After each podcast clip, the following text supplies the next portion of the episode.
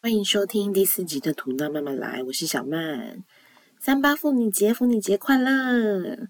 我利用午休的空档录了这一集的呃节目更新，因为刚好最近我也因为工作的关系，在帮公司呃录制一些产品的使用者说明，所以刚好手边就有这些器具，然后就在午休的时间，我想说。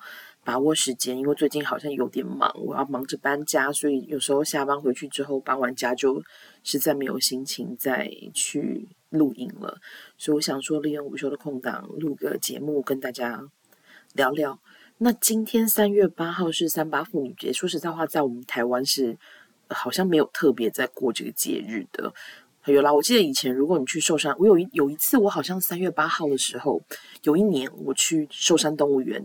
那天好像是女性入场是免费的，除此之之外，我好像不记得我们有什么就是很特别三八妇女节节日。毕竟我们也是蛮多节的，光是情人节就有二月十四，还有三月十四的白色情人节跟七夕情人节，所以其实老实讲，节日也还算够多了，就是在。对情人，哎，不过三八妇女补节这样说其实也不对，但又不是只对情人，你对你妈你也可以，你也可以跟她过三八妇女节是吧？对，但是我们台湾人真的不是好像特别重视这个节日。那我昨天跟，然后我跟大家也顺便分享一下三八妇女节，就是呃，对外国人的的看法。我对美国人不熟啦，因为我不喜欢美国人。哦，这样讲好偏颇，sorry。我跟美国的朋友不熟，希望美国的听众不要介意。对，然后在呃，就像我男朋友，我昨天就跟他说：“哎，那个明天是三八妇女节。”我说：“哎，你知道明天是什么日子吗？”他就这样想了一下：“嗯，什么日子？”我说明天是三月。我说：“你看一下日历。”然后就看了一下，他说：“该不会是什么 fucking Women's Day 吧？”然后我就说：“等等等等。” Women's Day 就好了，为什么有为什么要用 fucking Women's Day？然后他就跟我说那是 feminist 的日子，他就说那是女性主女性主义者日子。哦，我男朋友应该某种程度还蛮蛮就是比较右派，他比较他对于这种左派那种社会主义的一些派系，还有女权分子，大哥是非常的不屑的，妈的！但这点上面我是不会妥协的。我说有些部分我还是有我对于女性的一些立场的坚持。对，那。所以，然后我就问他说：“哎，那你们荷兰对于，嗯，就是妇女节这天有没有什么太多的庆祝活动？”他说：“他们好像还好，真的就是好像女性主义者会比较在这一天，比较在这这天的庆祝仪式上比较做活动。”然后他就，然后但同样是欧洲人，另外一个国家的人，就是他们的对妇女节的看法就完全不一样。就是因为我的就是俄罗斯好友 Oleg 先生。他就说，我就问他说，因为他每年只要三八妇女节，他都会买花送他老婆。他说，对俄罗斯人来说，情人节好像反而不是那么重要，但是妇女节你一定，他说你情人节不送花给老婆可能不会怎么样，但你妇女节一定要送。所以他今天好像，我就然后我今天有问他说，他有没有准备花？他说有，这一定要的。所以给大家一点小小的一个，哦，对不起，咳嗽。就是分享一下大家对妇女节的概念，算是有点就是国际新知啦。对，那另外讲到三八妇女节，今天早上最重磅的消息就是大 S 再婚了。那就从那个报道上看，她的她宣布离婚到今天她宣布再婚，好像才一百零七天，也是三个多月。那就是，他就决，他就决定再婚。我觉得真的是蛮蛮不容易的。就是你在爱情里面受伤、跌倒，你还能够很快的站起来，然后奋不顾身的往前，我真的觉得非常的不容易。因为前一段他的感情到底是因为，比如说谁分开，是是是是是不是有什么背叛的行为，或是真的只是生活习惯的无法融合，这我们不知道。但是我们可以知道的是，呃，反正就是离婚了嘛，这个结果。那真的，他能够这么快的找到一个适合的人或他爱的人，然后又能够这么快的决定要结婚，真的是我很佩服他。那首先我们先讲他这个决跟就是他做这个决定是的对象是谁，还有就是他为什么要做这个决定。那我当然我现在都是比较从报纸上面、报道上面、网络的新闻上看到的。那首先对象是谁？不用说，就是那个具俊晔。那就是以以姐姐这个一九八零年代八五年生的七年级生，呃，对库龙应该是都不会太陌生的。就是噔噔噔噔噔噔噔噔噔噔噔噔噔噔，那首歌大家记得吧？哇，好老。对，所以库龙那个时候在台湾算是蛮早的，在那些什么 H O T 啊。S.E.S. 乃至后来少女时代这些 Blackpink 这些后面这好几代女团 Twice，他们应该算是韩流很早很十足的团。我说到韩流十足，大家还记得另外一个韩国艺人台湾很红吗？金元萱。我讲到金元萱我都想笑。想大大家还记得金元萱是谁吗？想当初金元萱跟飞哥音乐教室的片段还是非常的印象深刻，因为。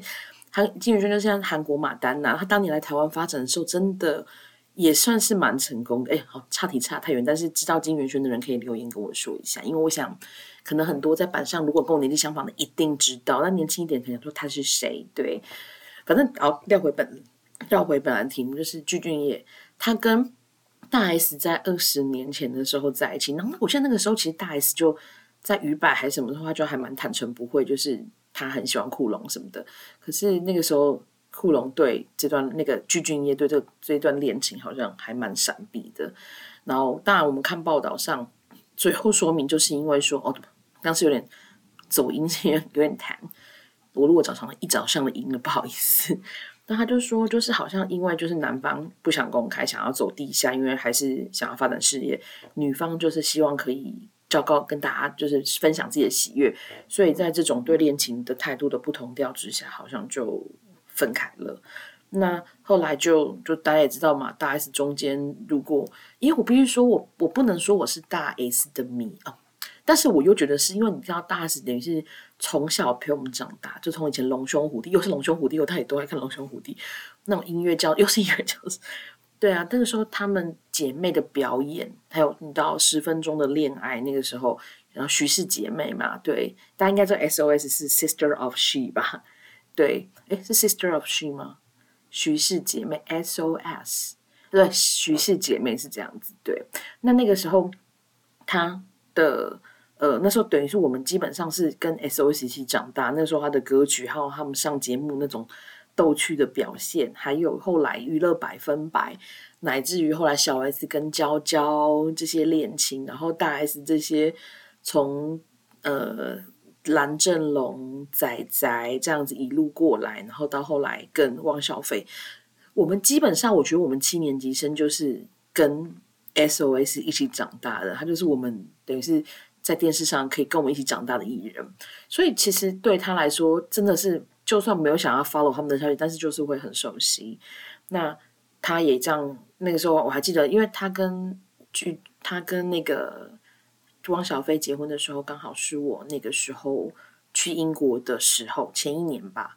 那其实算一算账也十几年了，然后后来这样分开，而且我们见那时候很惊人的，是他说他们才见了第三次面还是多久，四次面就决定要结婚了。那当时已经。很震惊的，就是让让大家都觉得这这可能吗？当时大家都不看好，觉得可能就是两三年之间就有可能会分开，就没想到他们其实夯不啷当也撑了十年。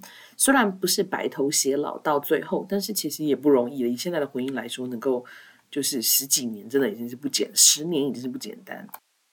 本来以为大 S 这样子的一个呃过程已经是非常的疯狂了，没想到。在这十年过后，他经历了一段婚姻之后，他还是给我们很大的震撼。但我觉得对我对我来说啦是好的，就是他在结束一段感情之后，很快的又呃往前，然后还是一个多年前的旧情人。然后或许大家当年因为很多因素不适合，因为观念的不同，决定分开。可是兜兜转转磨了一阵子之后，大家各自在外面。经历了一些风雨，也磨过了一阵子之后，发现原来这个人或许是适合你陪你走下一段人生的人。当然，我不敢说会不会白头偕老，因为说实在话，人生的事情好难说。其实感情的事情，你真的没有办法预料这个人当下适合你，但他十年后、二十年后、三十年后，是不是还是这样适合你？这个真的很难说。我觉得人会变。我说实在话，现在我我我我对于就是像我们的爸爸妈妈这种可以让就是这样子走几十三四十年的婚姻，我期待，我也希望，我也盼望，但是我不强求，因为我觉得如果你在了三四十年是非常开心，两个人非常愉快的，那当然非常好。但有我知道有很多在一起很多年的夫妻，他们虽然年结婚的年限拖了的时间已经这么久了，但是其实里面大部分的时间是不快乐的。甚至我听到很多朋友说，他们的爸妈到最后其实是不怎么说话的。那如果我觉得如果是这样子的话，那我觉得那我宁愿就是在大家在不真的不适合的时候，我们就结束，然后找寻下一段，或是。呃，享受一个人的生活，我觉得那都比都两个人在这当中互相的折磨受苦来得好。对我来说，那所以，然后另外要提到的是说，他为什么？就是我看新闻说，他们两个好像其实这两三个月就已经就是因为剧君业看到大 S 离婚的消息，就拨了电话，所以他们开始就是有这样的一个联系，就电话，而且电话没有变，所以，所以。这个电话没有变，这点我要也要岔题延伸一下，就是我的我的初恋男友，他的手机号码跟我的电话差一码，就是最后一码是不一样。所以知道呃我电话的朋友们，如果想打电话去叫他起床撒尿，就是那个对我不劈腿的初恋男友，想要还是有点想要 替我抱不平的话，就把最后一码换成六。你就可以跟他联络，你就可以跟他联络到了。对，那我也是等于是从那个时候到现在，我电话都没有换。我想他可能没有意外，应该也没有吧，我不知道，应该是不会，因为一般人除非有特殊状况是不会换电话的。对，那反正就因为这样了，大 S 跟鞠俊晔就鞠俊晔跟大 S 也是有联络上了。然后听说他们这两三个月就是不停的，就是是没有实际见到面，然后靠视讯这样子，就是。有把以前的一些感觉抓回来，然后我记得我跟我大妹说的时候，就是我那个在嫁到日本去的那位大妹，她就说这样妥当吗？因为你知道视讯常会用很多滤镜或者什么的，我真的没想到，我快笑死。我说那三炮就叫他把滤镜拿掉嘛，而且就其实大概你也跟这人，你跟他又不是从来没有见过的网友，你们其实在一起那么久了，你大概也知道他长什么样子啊。而且我说实在话，我觉得。呃，就是你如果用，就是一般除了现在年轻少女之外，我觉得我其实视讯没什么带滤镜我通常滤镜就是可能拍照的时候吧，我视讯是没有的，但我不知道。但是我觉得我就没讲这点还蛮好笑的。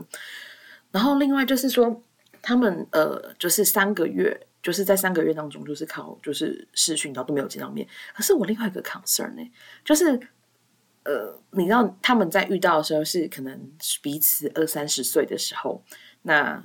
体力、身体各方面都很不错，可是他们不当了二十几年过去了，当然那个巨君应该是有在练啦，但是就是身材是维持的，还是像他以前那种肌肉猛男。但是我有时候会想说，在一些那个功能上面，会不会其实有一点退化呢？我会不会担心太多？但这个很重要，好不好？因为大 S 也年纪没有很大，也还我们四十几岁，也是就是一个。三十如狼，四十如三十如狼，四十如虎。大家五十是什么？有没有人知道？五十蹲地能吸土。我我真的是可以在第一，就是已经就是这个年纪，大家在性方面应该还是有点需求嘛。所以如果只靠视讯，哦，可以吗？那当然，如果你要再做一些 cyber cyber sex 的部分去 check，那或许是可能，但没有真的再去重新的。试车一遍，就知道重新你买一台，就是你再买买一台车，就算即便这台车是之前你开过的，你很久没开，好像应该还是要开一下，看开起来顺不顺手吧。但 有这样的 concern 呢？对，那但我觉得不管什么，起码我觉得他们俩的爱已经让他们可以不在乎这些可能对他们来说很枝微末节的不重要的事情，然后决定在一起。对，那另外又讲到说他们。为什么要这么赶着办结婚呢？当然了，可能两个人就是感觉到了，然后也旧日的情感回来太浓烈了，就决定。然后现他们我看他们新闻报道是因为，可是新闻报道老讲都是很片面，就说因为他们好像觉得，就现在又是疫情战争，等于是在瘟疫跟战役的这种艰难状况之下，他们觉得我们为什么还要浪费时间呢？就决定赶快结婚。这是比较罗曼蒂克，然后比较精神方面的说法，但是。另外一个比较实际的说法，好像是说，嗯，因为那个现在我们台湾还禁止，还观光病还没有开放嘛，所以等于是如果呃聚聚聚菌业要来，而且然后。韩国开放了吗？韩国是开放了吧？我对韩国我真的还不不是很确定，我可能等下查一下。但就是，但韩国目前的疫情其实是蛮严重的，所以其实相较之下，去韩国好像不是一个呃太对的决定。所以照理来说，应该是要来台湾，但因为台湾现在目前还没有开放观光客入境嘛，就是只有商务签证的旅客可以来，而且名额是很有限制的，所以变成他们必须要结婚，然后呃。聚菌业才有这个合法的身份，那他才可以透过这个合法的身份来台湾，就是找大 S。那我刚刚看到一篇报道是说，好像他会先来台湾一个月还是两个月，跟大 S 这边一起生活，然后等到好像过过了，就是等等人家来两个月之后，他们会在一起回到韩国。但这一切的一个。部分都还只是新闻上面的一个说法，所以呃，真实性还待考。但我要说的是，其实有蛮多人看到我男朋友来台湾的时候，就是比较不熟的朋友或比较没有比较久没有联络的朋友，就很好奇说，为什么这个时候他可以来台湾？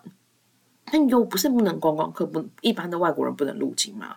那就像我刚刚说的，因为他的工作的原因，所以他是拿商务签证来台的。那他来台湾其实是呃要上班的，就是他每天也是早上九点上班，下午四点下班。虽然说工时比我们少，但是他还是每天要去上班。所以也是因为这样，我们才有这个机会，就是相处见面。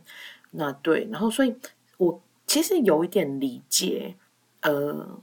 大 S 跟具俊具俊晔想要赶快结婚，然后赶快通过这些手续，赶快见面。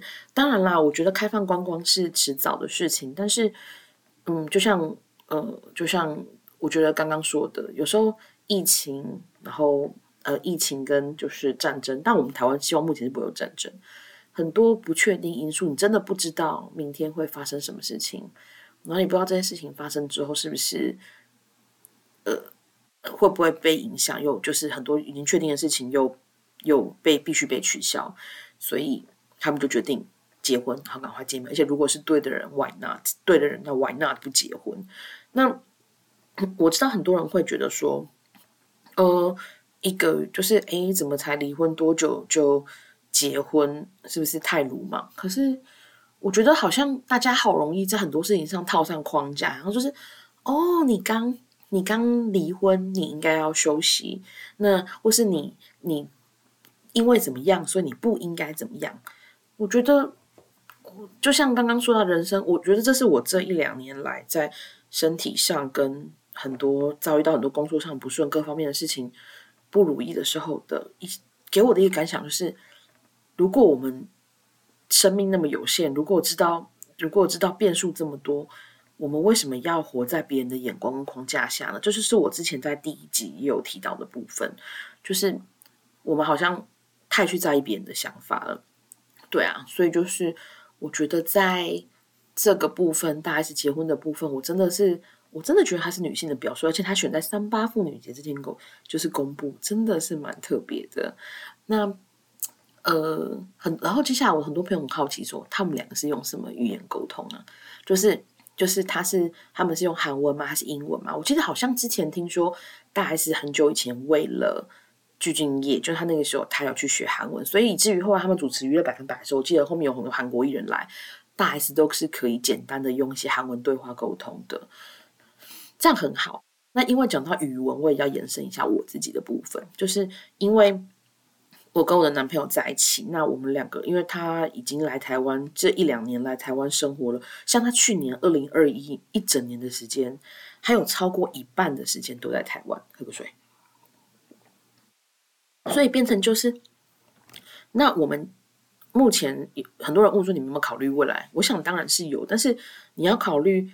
在一起，未来要不要结婚？他有一个很重要的点，就是除了跟对方，就是互相认识对方的家人，跟认识他对方本人的个性之外，还有很重要的是，如果你们今天真的要结婚，你们要住哪里吧？对啊，那可能那住哪里就要考虑到很多，包含工作啊，包含可能呃房子啊这些很重要的问题。那他去年因为已经来这边住过超过半年的时间了，那接接下来下个月他还会再来，可能也会再待这个三四个月。那我们就那但都是他来，那因为台湾之前因为之前我因为工作加上疫情的关系，我一直没有过去欧洲，因为欧洲之前都非常严重。那荷兰现在虽然确诊病例还是蛮多，就是武汉肺炎，但是在死亡率各方面，好像其实比起欧洲其他国家是算是自优生啦。对，所以我们就有在考量说，就是讨论说，是不是应该这次他来之后跟他一起回去？那我们在那边就是一起生活，当然也是看看我在那边的生活我能不能适应。那因为他在那边已经有房子，所以我们就没有什么所谓的。房产就是租租房啊、买屋之类的问题。那另外，因为如果我在那边只是因为我这次如果先去三个月，那当然是呃，就是拿旅游观光签过去，那是绝对没有问题，就是三个月。可是如果说我接下来哦，可能这决定我们要结婚之后，如果假设我们预计是要在荷兰呃定居，那就是。不管有没有结婚，因为荷兰的那个婚姻制度很多元。他们除了就是有所谓的，就是结婚一般的结婚制度，他们还有伴侣制度。你们不结婚，但是你们是对，你们可以登记伴侣。那在你们分开的时候，甚至也可以对财产做一些合理的分配。那所以其实我觉得，如果是这样子，因为我们以前会觉得女性要结婚，是因为那个年代觉得女生很没有能力，就是因为怕被离婚之后就没有独立生活的能力了。但第一，我觉得我希望我自己还是可以有一个可以独立生活的能力，跟一份好的工作，跟我自己的事业，所以我不想要，我也不觉得这个东西可以保障什么。然后第二个部分是，我觉得，呃呃，就是如果说这个已经有一个对财产的保障，那为什么我还一定要结婚呢？如果如果已经没有了这个所谓的这个所谓的担心以后会有什么问题要保障这种，如果去撇去这层想法。那婚姻制度又算什么？其实我一直保持了一个问号。好，但今天不管我是要跟他结婚，还是以伴侣制度，我们一起在荷兰生活。荷兰是蛮特别一个国家。就算我今天嫁给他，我在那边拿到的居留证，我我我没有办法在那边工作，就是你的签证是无法工作的。你必须要考过一个他们的国民的一个。呃，算是融合考试、融合测验，就是你是不是能够融入荷兰当地的生活？那你参加这个考试，就必须要考用荷兰文考国家尝试。那那个尝试可能包含就是哦，现在的皇后是哪里人，或是说如果在荷兰遇到这个问题，请问应该怎么解决？或是荷兰的税务问题？那它是选择题，但是因为那个问题的文字跟描述跟语音都是用荷兰文，所以你等于在。回答尝试的同时，你也要学会他的语言嘛？那就是这样子，所以我们等于是，呃，我必须要准备这个考试。所以，即便今天我好像如果跟他结婚或是登记伴侣，我如果没有通过这个考试，我是拿不到一个可以工作的签证的，就是没有那个居留，就很让你没有办法长期的有一个工作的居留、工作工作居留的权利。那当然，如果你自己去找到好的公司，他愿意帮你就是申请的是另外一回事，但是。其实很多公司，他们因为要保障他们当地人的工作机会，所以对于外国人的呃签证其实是非常严格。他们不是随随便便帮你担保的。那加上我不是科技业，所以就以一个文科毕业生的一个部分，他是基本上来说去申请这样的一个签证，工作签就是让工作把公司帮你申请是比较难的。所以如果你今天先有，比如这边当地的合法居留工作权，你去找工作其实是相对容易的很多。那也就是说，我必须要通过这个考试，而通过这个考试就必须去学荷兰文。那想大大家应该知道，我曾经弄过念过东吴德文系，然后我的德文被当了一屁股，当到留级八百次。所以后来我就是加上我也这不是我的兴趣，加上我也被当了八百次，所以我后来就转系了。那后来就是就是因为这样的关系，所以我对欧洲语言，特别是那种日耳曼语系的语言，我其实有非常大的阴影。到现在晚上的时候。晚上睡觉做噩梦，还是梦到我大一的时候上那个呃黑尔徐的课，我答不出来，我答不出来，然后就答不出来，然后就就就下行。你看，你就知道那个阴影有多大。所以其实我其实压力蛮大，而且呃，对不起，这样说有点过分，但是不觉得学荷兰文是一个相对没有什么经济效益的部分吗？我知道不是什么事情都要资资，就是你知道锱铢必较有没有经济效益，但真的是你知道念。念那个什么去学语语文这么难，你真的希望这个语言如果你学了用处可以多一点，你会觉得啊，起码我很有机会用它。那当然，如果在荷兰本地工作，这语言当然是最有用的。但是因为你知道荷兰，你知道大家知道荷兰的那个人口是多少人吗？我们台湾是两千三百万嘛，荷兰是一千七百万，所以他们人比我们还要少，而且他们现在殖民国好像也剩没几个，所以就是说还有热那荷属热那亚还是什么吧，反正就是很少，所以也就是说。使用荷兰文的国家非常的少，然后我就跟他说：“哎，你不觉得我学这个语言真的很没有效益吗？当然，如果要在你那边跟你一起生活，跟你家人沟通，学这语言是必要的。但是除此之外，真的是我说我学西班牙文呐，然后学法文呐，你都还可以在他们的殖民地啊什么，因为用的人口再加起来人数还多一点。我说荷兰文今天是没塞呢，对啊，然后我只能说，呃。”看到，所以说基本上，呃，因为我刚刚看，我看到有我有 follow 一个 YouTube，呃，一个部落客 YouTuber，他叫台湾妞，就是韩台湾妞，韩国系的台湾妞，他就在他脸书间开玩笑说，欢迎那个许熙，就大 S 加入他们韩国人气俱乐部，就他们台湾，我们台湾人加到韩国当韩国人气。那我本来我本来是想说，那我今天身为 f f 池俱乐部不要脸的一员，我是不是也可以说我是？徐熙媛的前辈，但我后来发现，no no no，我这时间序搞错了，因为他在二十年前 就跟具俊晔在一起过了，我算是他的就是超后期的学妹，就是我还要尊称他一声大学姐，对，而且我觉得，呃，哎，我妹也是我学姐啊，我妹家日本人，所以也算是学姐啊，对，对啊，然后今天就这两天这个礼拜，因为搬家，因为我下周二就要把房子交屋了，那我其实这几天。因为我哦，忘了跟大家讲了，我从呃，就是楼上的十六楼往楼下搬，我找到一间还蛮，就是楼下有一间呃，我们的邻居在出租，那我就就是觉贵了点，但是空间相对比较大，然后又搬迁很方便，又免中介费，我就决定还是就是住在原来的大楼。那只是，所以我现在每天就是跟那个管理师借推车，每天搬个几箱，搬个几箱，把东西。就像那个小蚂蚁以那个搬小搬东西，让它一点一点这样搬过去，这样子就是愚公移山的概念，一点一点搬。那我那个还不到山嘛？那因为这次比起上次搬家，我不需要整个装箱，然后在同一天等那个搬家公司帮我运过去，然后再一箱一箱拆箱。所以其实我就是把东西这样一袋一袋这样分批拎下去，而且有电梯，所以其实还好。但其实还是蛮累的啦，因为呃那个要把东西，就是你要。找就是要搬迁，这都是一个很麻烦的过程，而且你去那边你还要重新再归位打扫，但就是缓慢的进行当中。那也因为这样，所以这一拜的 podcast 本来说昨天晚上要录，但是本来是要录收到烂礼物啊，所以我可能把它延到可能后天、大后天之类的来录制。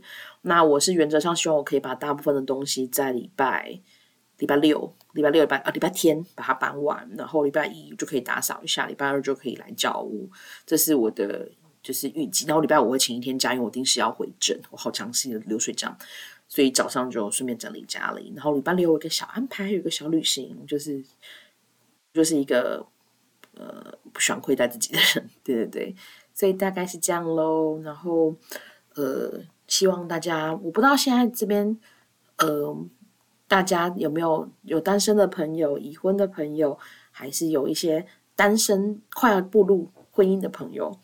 呃，我们都，我觉得我我跟我觉得啊，我我不我我就说，我觉得我不喜欢忍受，我不想要忍受。我觉得人生真的很很短，你真的不知道发生什么事情，在不伤害别人的前提之下，做你想做的事吧。